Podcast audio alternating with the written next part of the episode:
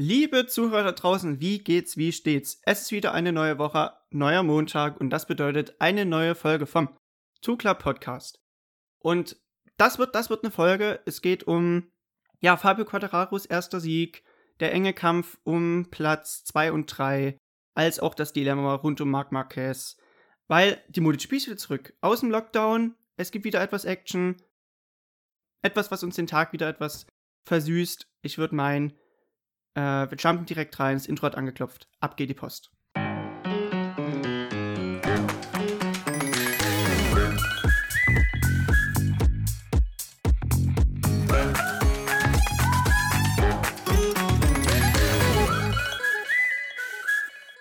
Ja, und damit herzlich willkommen. Neue Folge vom Two Club Podcast. Schön, dass ihr eingeschaltet habt. Und ich möchte erstmal kurz sagen, danke für das Feedback jetzt in den, ja, für die ersten fünf Folgen, die jetzt rausgekommen sind. Ja, das fiel du durchweg positiv aus. Und darüber hinaus schon, ich glaube, zwei Fünf-Sterne-Bewertungen auf Apple Podcast, wo der Podcast unter anderem auch erhältlich ist, neben Spotify. Ja, danke erstmal. Schön. Das, äh, das gibt Auftrieb. Ich freue mich jetzt auch, dass die Saison auch wieder gestartet ist und ich eigentlich so meinen Podcast gestalten kann, wie ich es ja ursprünglich bei Katar eigentlich schon geplant hatte. But anyway. MotoGP ist zurück. Wir waren jetzt in Jerez äh, letztes Wochenende und das war, ich will nicht sagen fulminantes Comeback, aber das war schon ein Comeback mit, mit einem Knall. Also das, ich glaube, so ein Rennen das bleibt noch im Gedächtnis hängen aus verschiedensten Gründen. Allein erstmal die Umstände sind natürlich krass. Ich finde beeindruckend, dass trotz einer weltweiten Pandemie, die ja immer noch da ist, also das Virus ist ja jetzt immer noch nicht weg, also dass die MotoGP fährt, heißt ja nicht, das Virus ist weg, sondern viel drumherum äh, wird getan, dass ähm, die Ausbreitung des Virus innerhalb des Paddocks äh, nicht passieren kann. Und ich sag mal, ich finde beeindruckend halt der, der Fortschritt in der Medizin, dass man sich da auch abspricht in Form einer App, die jetzt äh, im MotoGP Paddock kursiert, dass man da so eine, so eine App hat, um seinen, seinen Gesundheitsstatus zu checken. Vielleicht so ein bisschen angelehnt an der, an der Tracking-App von, von, von der Bundesregierung. Aber was mein Punkt ist, unter den Umständen überhaupt so ein Event auszutragen, finde ich sehr, sehr beeindruckend. Und natürlich hat MotoGP jetzt keinen so großen Vorrang, aber dennoch für, für manche, die, die eine harte Zeit hatten, vielleicht in, einen äh, engen Vertrauten verloren, haben vielleicht finanzielle Einbußen erlitten, vielleicht den Beruf verloren. Ich finde den Hashtag, der da gewählt wurde für das Rennwochenende Racing for Them, sehr, sehr passend, ist eine schöne Message, weil Sport immer noch, ja, die Leute verbindet und auch ein bisschen von den Umständen, die wir haben, sag ich mal, ablenken. Also es ist ja nicht nur das Coronavirus, was dieses Jahr so reingeschallert hat, mit am meisten natürlich, aber es gab natürlich auch der Großbrand in Australien, also es gab wirklich viel, was in diesem Jahr schon schiefgelaufen ist und dass wir jetzt trotzdem etwas MotoGP haben. Das, das, ist, das ist toll. Vielleicht mal so eingehend dazu. Also, wir können ja mal, ich habe mal noch ein bisschen das Protokoll mal kurz, um das, das zu skizzieren, wie sieht das jetzt gerade im Paddock aus, nochmal das, äh, das Protokoll angesehen in Vorbereitung vom Podcast hat vielleicht schon ein bisschen so Zustände wie beim Knast, weil es ist halt alles so auf das Basic runtergefahren, so ein bisschen back to basic, so könnte man das vielleicht ausdrücken. Also das prall geführte Paddock und die pompösen Hospitalities, die gibt es halt gerade nicht. Es gibt auch keine Fans, die mit dem Paddock Pass durch äh, das Fahrerlager laufen, um ja, Fotos oder Autogramme einzuheimsen. Da gibt es wirklich eine strikte Obergrenze, die maximal vor Ort sein darf von 1300 bis 1400 Personen, so in dem Dreh. Ich habe jetzt verschiedenste Zahlen schon gehört, aber es ist, man kommt immer so auf 1300 Personen heraus. Und da hat man natürlich auch überall gespart, so ein bisschen. Auch um damit auch die zu ermöglichen, dass die Moto E äh, auch wieder mit dabei sein kann, weil da der Platz, der gespart wird, ermöglicht ja, dass die Moto E auch mit an den Start gehen kann. Fand ich sehr, sehr gut, dass die mitgefahren ist, weil ich habe auch mal Artikel gelesen, dass man schon überlegt hat, überhaupt die Moto E nicht starten zu lassen, aber schön, dass man das so mit auf die Reihe bekommen hat.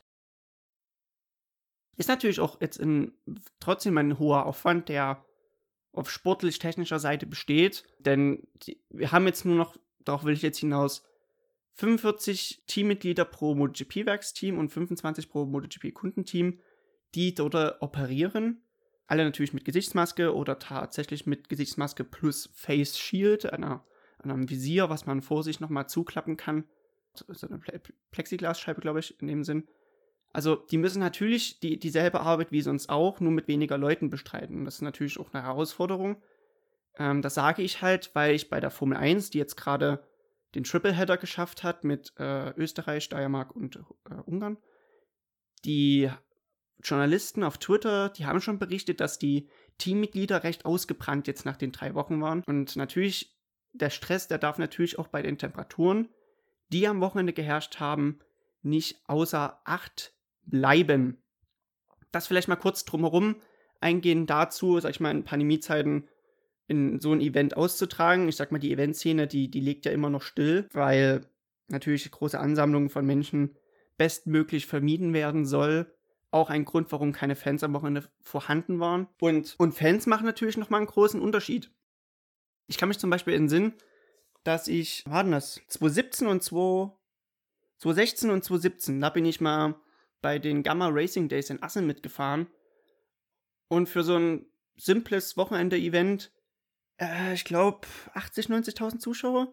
Also die Bude war wirklich voll. Und das, das macht einen großen Unterschied. Die tragen ihn dann nochmal regelrecht durch das Rennen. Das ist halt auch Marc Marquez dann nochmal bestätigt. Aber wir kommen doch mal gleich zum Rennen. Wir sind jetzt schon beim Thema Marc Marquez angekommen. Ich habe schon eingängig erwähnt, das war wirklich ein Rennen, an das, an das werden wir schon uns äh, immer wieder mal zu, zurückerinnern. Nicht nur wegen den Umständen. Auch auf sportlicher Seite war das sehr, sehr interessant. Der Start selber, wir hatten Fabio Quattararo, weitere Pole Position. Vor Maverick Vinales und Marc Marquez, das war so die erste Reihe. Und Maverick Vinales hatte den Stopp gewonnen. Das lag daran, dass bei Yamaha jetzt das neue Whole-Shot-Device schon angebracht war und die im Werksteam haben das eben schon. Und das waren wirklich diese 0,2, 0,3 Sekunden, die halt nochmal einen Vorteil gebracht haben. Das sah zumindest Mobidellis Ansicht nochmal dazu nach dem Rennen, dass das, das Whole-Shot-Device bei Yamaha gut funktioniert und nochmal einen Unterschied macht. Sonst wäre Maverick Vinales am Start des Rennens auch nicht vorne gewesen. War ja auch notwendig. Im Gegensatz zu allen anderen, außer Rossi, haben hat Maverick Vinales auf Soft Soft gesetzt und alle anderen eben auf Hard Soft, Hard Medium. Also für ihn gab es natürlich dann nur noch die Strategie, als erster in die Kurve einbiegen und dann so gut wie möglich auschecken und einen Vorsprung rausfahren. Marc Marquez, er war in dieser Phase mehr oder minder fast einzufangen. Also auch Jack Miller aus der zweiten Reihe hat einen guten Start erwischt, auch aufgrund des Whole Shot Devices und war schon auf Platz 2 ist aber dann in der ersten Kurve weit gegangen, Marc Marquez innen durch und dann war es dann Maverick Vinales, Marc Marquez, Jack Miller und dann Quadraro. Das waren so die ersten drei nach der ersten Runde. Quadraro war ein bisschen verhalten, aber das sollte sich dann später auszahlen. Äh, But anyway. Sehr früh ausgeschieden und damit auch ein Totalschaden oder ein ja, Totalausfall bei Suzuki John Mir. Denn Alex Rins hatte schon aufgrund eines Bruchs im Schultergelenk den er sich im Qualifying zugezogen hatte, schon von vornherein gefehlt und damit Joan Mir auch raus. Schade um Suzuki, denn bei 13 Rennen insgesamt, gerade Stürzen, gerade solche Fehler sollten nicht passieren. Aber schwamm drüber, die nächste Chance lauert ja schon nächste Woche. Was mir auch aufgefallen war, relativ früh sogar, war die, die schwache Pace von Valentino Rossi, weil der war ja auch auf Soft Soft unterwegs und Gerade deshalb habe ich ja erwartet, dass er gut mitspielen kann. Also er, er war nicht langsam, so ist es ja nicht. Also ich habe mir mal den Vergleich zu Franco Morbidelli angeschaut, weil der war jetzt im gesamten Rennen vor ihm. Wo Morbidelli fuhr mit der Gruppe auch, mit der, in der man drin war, so hohe 38er Zeiten bis niedrige 39er und bei, bei Rossi waren es ja mal tiefe 39er, aber mehr so in den mittleren 39er Schnitt. Und so ging dann eine Lücke auf und er war dann von vorne bis hinten, sag ich mal, im luftleeren Raum. Er hatte jetzt niemanden, mit dem er gefahren ist. Eieiei, da gab es aber auch noch viele Diskussionen ähm, vor dem Rennen. Denn Michelin, ich will nicht sagen, warf ihm vor, aber die argumentierten halt, dass Rossi deshalb so äh, hinterherhängt im Vergleich zu anderen Yamaha-Piloten, weil, weil sein Fahrstil halt nicht zum Bike passt. Er lehnt sich halt zu wenig rüber und aufgrund dessen hängt er halt hinten her. Was ich, was ich ein bisschen, ich will nicht sagen harsh finde, aber ich meine, Rossi hat seinen Fahrstil schon sehr entwickelt, das ist sichtbar. Also, das kann ja keiner bestreiten. Aber ich glaube, da gehören einfach zwei in der Beziehung jetzt dazu, die sowohl sie können das vorwerfen, aber auch Rossi kann im Gegenzug sagen, ja, ähm, stimmt nicht, aber ich muss natürlich selber was dagegen tun. Denn ähm, es funktioniert ja. Also sowohl Hard Soft als auch Soft Soft hat bei den äh, Yamaha-Fahrern allgemein gut funktioniert. Und Rossi war halt somit der eine, der halt aus der Reihe getanzt ist. Aber das Schöne für ihn ist ja, nächste Woche geht es ja auf derselben Strecke weiter. Man kann einfach jetzt Daten auswerten und äh, auf Grundlage dessen dann versuchen, es beim nächsten Mal einfach besser zu machen. Ich fand, und jetzt können wir mal kurz zu einer Sektion im Zugler-Podcast kommen, in der Zwitscher-Ecke. Da habe ich mir ein paar Kommentare bei Twitter rausgesucht. Und da war die allgemeine Meinung zu dem Tweet, dass Rossi sein Motorrad abgestellt war, dass er halt, ja, er ist zu alt, er ist out of touch, er ist nicht mehr der Alte quasi. Lustig, weil, ha, na gut. Jedenfalls, die, die, die MotoGP-Community war schon sehr recht, recht toxisch, würde ich meinen, in Bezug auf Rossis äh, Ausfall letztendlich. Er hat deswegen technischen Problem abgestellt. Ich würde ich würd ihm einfach mal Zeit geben, denn es scheint, dass der Yamaha dieser neue Michelin-Vorderreifen sehr zugute kommt. Kann ich gleich nochmal äh, ja, unter, unterstreichen, aber um das vorwegzunehmen, es scheint ja, dass sowohl Suzuki als auch Yamaha deutlich über den Winter aufholen konnten. Vermutlich auch auf Grundlage dessen, dass der Reifen jetzt mehr dem reinen Vierzylinder zugutekommt. Aber das war so, ich glaube, mit das Highlight des, der Anfangsphase war natürlich der, der Monster-Save von Marc Marquez in Turn 4. Ich glaube, 160 km/h waren ist er erstmal Richtung Kiesbett geschlittert, hat es abgefangen und dann ist er halt auch mit 140 ins Kiesbett rein. Ich sag mal, das ist schon eine Kunst, das erstmal wieder abzufangen. Das erfordert nicht nur Talent, das kann man nicht so nebenbei. Hat verschiedenste Gründe. Zu einem das Training, was er betreibt mit ja, Dirtbike oder Motocross, sag ich mal, dass man da eine gute Kontrolle über das Motorrad hat, auch wenn es mal außerhalb des Limits ist. Und auch seine Physis selber, er gilt halt wirklich als sehr, in der Physis sehr gut aufgestellter Fahrer. Natürlich kann er da auch mit seiner Stabilität, die er hat, sowas doch nochmal ausbalancieren. Aber das war erstmal das, der eine Hammer. Der andere war ja dann wiederum, das Motorrad durch das Kiesbett zu bringen, es aber auch wieder zur Strecke zurück zu dirigieren und dann einfach weiterzumachen, so als wäre fast nichts gewesen. Das hat ihn natürlich bis ans Ende des Feldes zurückgespült. Dabei ist mir dann die Frage wieder in den Sinn gekommen, die habe ich ja in der Transferfolge schon angesprochen. Was ist Hondas B-Plan? Klar, Craig, Cal Crutchlow hat verletzungsbedingt durch seinen Sturz im Warm-up gefehlt. Gut, er hätte natürlich auch, ja, die Honda-Flagge hochhalten können. Er war auch in der zweiten Reihe qualifiziert. Er war flott an dem Wochenende. Keine Frage. Aber so waren jetzt nur noch Alex Marquez und Takaki Nakagami. Oder wie ich äh, aufgrund meiner äh, Vorliebe für Stück langsam Filme, ähm, Mr. Takaki. Ja, die waren halt out of nowhere. Also die war, wo waren die? Also ich meine, Marc Marquez kam noch vor seinem Bruder zurück auf die Strecke und Takagi Nakagami wurde zum Schluss Zehnter, was auch natürlich auch weiteren Ausfällen und ja, dem Fehlen von, von äh, Kai Crutchlow und Alex Rins geschuldet war. Also, was ist Hondas B-Plan? Ich meine, auf dem Papier sieht es ja gut aus. Die letzten Jahre liefen ja nicht schlecht. Die waren ähm, letztes Jahr auch das, das Triple geholt mit Marc Marquez. Klar. Was der am B-Plan? Wie, wie können die, sag ich mal, auf wen können die bauen, wenn es mal bei Marc Marquez nicht läuft? Und da, na klar, war das Alex Marquez erstes Saison, äh, erstes Rennen allgemein in der MotoGP. Und auch Nakagami hat sich am Wochenende re recht schwer getan, vergleichsweise zu letztem Jahr, wo er deutlich besser war. Ja, ist es das Motorrad? Kann man mit der Honda nicht so leicht umgehen wie mit einer Ducati oder mit einer Yamaha? Ich meine, schauen wir mal auf andere Werke, die Kundenteams haben, weil da fällt jetzt, sag ich mal, Suzuki und Aprilia weg bei Yamaha schon seit Jahren, vorher war es Tech 3, jetzt ist es Petronas. Die Rookies kommen, setzen sich drauf, sind schnell. Das war mit Zarko Folger so, das war mit Espargaro Battery Smith so und jetzt auch wieder, äh, sag ich mal, mit Fabio Quattararo, auch mit Morbidelli, der ja von, von Honda auf Yamaha gewechselt ist.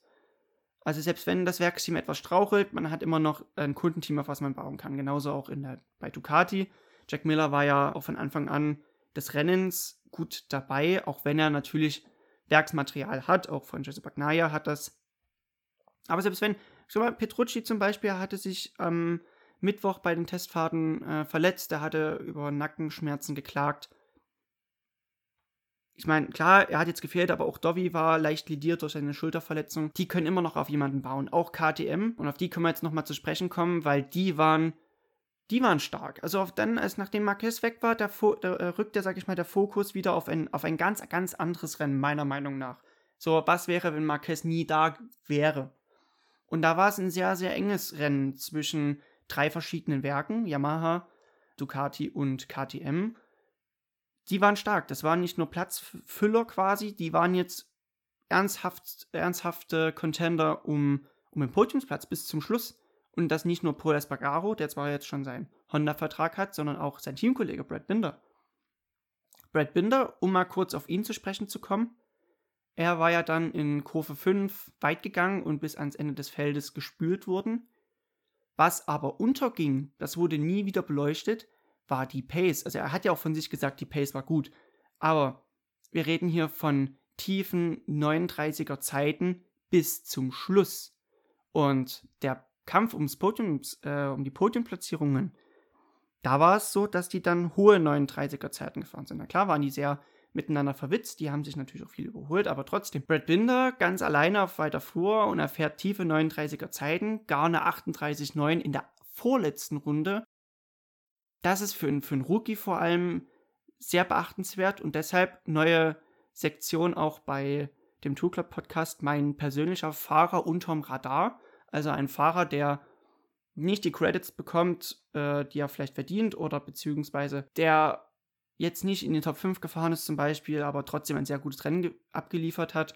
In dem Falle Fahrer unterm Radar Brad Binder, weil die Pace für einen Rookie ziemlich beeindruckend war. Ja, Paul Espargaro, wie gesagt, bis zum Schluss ums Podium auch mitgekämpft, zeigt, dass KTM da ist. Sie sind da. Jetzt sind sie da. Wirklich. Also der, das Podium, was sie bisher haben, war ja im Regen rausgefahren. Das kann ja nochmal andere Umstände.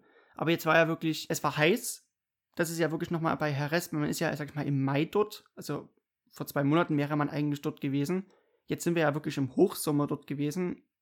38 Grad, über 50 Grad ähm, Asphalttemperaturen, was für den Reifen eine hohe Belastung darstellt, als auch für die Fahrer.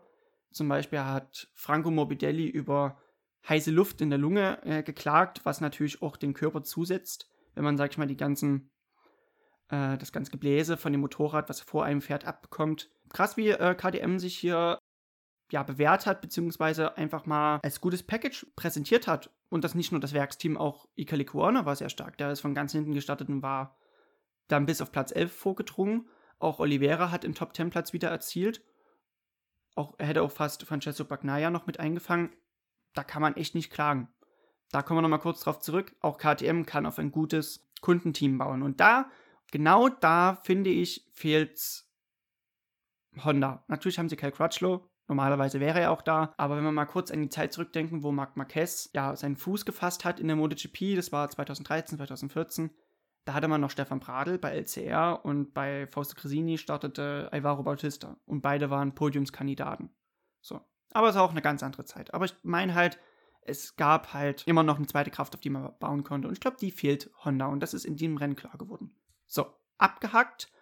Wir sind wieder bei Marc Marquez, denn seine Aufholjagd ging von dem Moment an, wo er durchs Kies fahren musste, los. Und er hat halt wirklich die Fahrer aussehen lassen, als würden sie eine Moto 2 fahren. Also, der ist ja durchgejagt, auch mit einer Pace schneller als Quattararo, aber gut, Quadraro musste er auch nicht. Er war mit seinem Fahrstil schnell genug, um auch auszuchecken und einen Vorsprung rauszufahren. Es ist, ich würde meinen, es ist ein Antrag Fabio. Er ist zwar immer noch sehr jung, aber das Jahr Erfahrung macht nochmal einen großen Unterschied, meiner Meinung nach. Umso, ja, es tut mir einfach um Marquez leid. Ich meine, er war dann schon auf Platz 3 vorgedrungen. Maverick hätte er geholt. Sind wir ehrlich, es waren noch drei Runden auf der Uhr. Ähm, da kam halt der Sturz in Kurve 3, ein übler Highsider, und da wurde halt zweimal ordentlich vom, vom Bike erwischt, ist auch ordentlich auf den Kopf gefallen. Schade für die Arbeit. Kraft, oh, ich schicke auch die Kraft äh, jetzt zum, zum Marc Marquez, also weil eine Oberarmverletzung, die jetzt, äh, jetzt später diagnostiziert wurde, das ist, das ist harte. Das ist, das ist im Gegensatz zu einer Schulter, zum Beispiel, wenn man jetzt die Schulter sich gebrochen hat, zum Beispiel Schlüsselbein, da kommt eine Platte oder ein Nagel rein, dann kann man das schon wieder probieren, aber Oberarm man macht, man braucht ihn im Alltag, aber auch im Sport selber. Eieiei. Und interessanterweise, das habe ich mich beim Sturz auch erstmal gefragt, wie viele Podiumsplatzierungen hatte Marquez jetzt in, in der Serie schon geschafft? Und Das war eine Podiumstrecke von 16 Rennen und die fing an in Jerez. Was jetzt bei seiner Verletzung rauskommt, das kommt erst am Dienstag raus, also morgen. Ich spiele jetzt hier am Montag auf. Ähm, von daher erstmal abwarten, Tee trinken. Ähm, ja. Hoffe auf das Beste, rechne mit dem Schlimmsten, würde ich da mal meinen. Und so ging das Rennen halt dann für Fabio Quattararo aus. Er hat gewonnen vor Maverick Vinales mit 4,6 Sekunden Vorsprung. Dahinter Andrea Dovizioso, interessanterweise. Das war seine einzige Strecke, wo er noch kein Podium erzielt hatte. Und man sagt ja auch meistens, ja, Ducati und Heres, das passt nicht so zusammen. Gut, er war aber auch offen mit sich und auch sehr kritisch sich selbst gegenüber. Er war drei, drei, zwei, dreimal kurz davor aufzugeben und es war schon äußerst anstrengend. Nicht nur wegen Temperaturen, das Bike hat auch noch nicht so das gemacht, was er, was er wollte. Die Top 5 füllten Jack Miller und Franco Morbidelli auf. Was mir jetzt dabei auffällt, wenn ich jetzt hier auf das Rennergebnis schaue, in den Top 5 drei Yamahas. Also nur gesagt. Ich will es nur gesagt haben. Gefolgt von Franco Modelli, äh, hat, den hat er sich nämlich noch in der letzten Kurve gesnackt, den Herrn Paul Espargaro. 6,9 Sekunden und damit nur eine Sekunde hinter Dovi. Eine Sekunde hinter dem Podium, das ist schon. Das ist gut. Das ist gut. Auf Platz 7, der war dann auf einmal weg. So Francesco Bagnaia mit 13 Sekunden Rückstand. Also ja, sechs Sekunden dann nochmal auf Paul Espargaro selbst. Also erstmal finde ich es schön, dass er sich wieder so, ja, aus diesem Trott vom letzten Jahr befreien konnte. Er war das ganze Rennen mit dabei, aber als dann Mobido und Espargaro durch waren, dann, ich habe mir seine Rundenzeiten jetzt nochmal im Nachhinein angeschaut, die waren nicht schlecht. Es waren vier, tiefe 40er, manchmal noch hohe 39er, das ist jetzt nicht langsam, aber er ist schon ordentlich eingebrochen, ob es jetzt am, am Motorrad lag oder an ihm selber er hat vor dem Rennen auch ganz klar betont, das wird das härteste Rennen, was er jemals fahren wird. Und ich meine, er ist in Thailand gefahren, er ist in Malaysia gefahren. Puh, das muss was heißen, meiner Meinung nach. Ja, aber anyway, Top 7 ist wirklich ist stark für ihn. Es ist auf jeden Fall ein Schritt nach vorne, auch für Morbidelli. Der wäre eigentlich mein äh, Fahrer unterm Radar geworden, weil als Teamkollege von Quattararo, da, da, gehen halt die Erfolge, die er erzielt oder diese sukzessive äh, ranrobben an Top 5, was ja auch sein selbst erklärtes Ziel ist, das geht ein bisschen unter. Aber ich finde, er bekommt nicht ganz so die Credits, die er verdient. Er, er fährt gute Rennen, keine Frage. Und Top 5 unterstreicht es jetzt wieder. Aber wie gesagt, nachdem ich die Pace von Brad Binder mir nochmal angeschaut habe, das war stark. Ja, die Top 10 machen voll. Miguel Oliveira für das Tech 3 Team, dahinter Danilo Petrucci und Mr. Takagi. Außerhalb der Top 10 angekommen sind Juan Sarko, der von sich aus sagt, er möchte gern Top 10 erzielen. Dahinter Alex Marquez in seinem ersten Rookie-Rennen, dahinter Brad Binder, der noch zwei Fahrer einfangen konnte, die da wären Tito Rabatt und Bradley Smith. Bradley Smith für Aprilia mit 40 Sekunden Rückstand auf Platz 15. Ob man es glaubt oder nicht, der hat Stress. Also ich will nicht sagen, der hat Stress, aber Teamchef von Aprilia, der schaut genau auf das, was er tut, weil er sagt sich, als Testfahrer muss man den Schalter umlegen können und auch ähm, ja im Renntrim wieder drinne sein. Gut, Aprilia, ich denke mal, die haben auch mit zurückgedrehter Leistung äh, das Rennen bestritten. Sie haben auf jeden Fall noch ja Probleme in der im Durchhaltevermögen des Materials. Also es gab jetzt schon mehrere Motorenprobleme. Äh, am Mittwoch hat auch äh, Alicia Espargaro eine schöne Ölspur gezogen. Daraufhin hat man ja dann auch den Motor zurückgedreht in seiner Leistung. Würde man volle Leistung fahren, hätte man ähm, ja, Beständigkeitsprobleme, aber man wär, wäre von der Pace her sehr, sehr gut. Alex Marque, äh, Alex Espargaro, den meine ich, der war ausgeschieden. Er hat das Vorderrad gestürzt, ziemlich schade. Aber naja.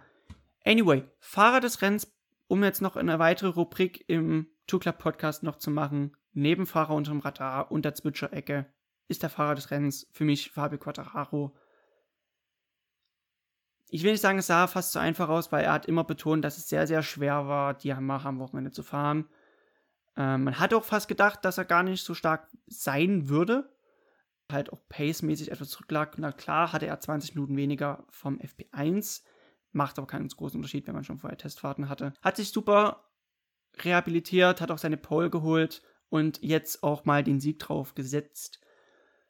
Da es das erste Saisonrennen ist, auch jetzt noch Tab Tabellenführer ob jetzt zum Beispiel jetzt die Tür weit offen steht, wenn Marquez jetzt auch erst in Österreich oder erst in Brünn wieder dazu stößt, dann wird es interessant. Ich denke mal, wir können jetzt noch einen kleinen Ausblick machen auf das nächste Rennen, falls ja auch wieder ein Heras ausgetragen wird.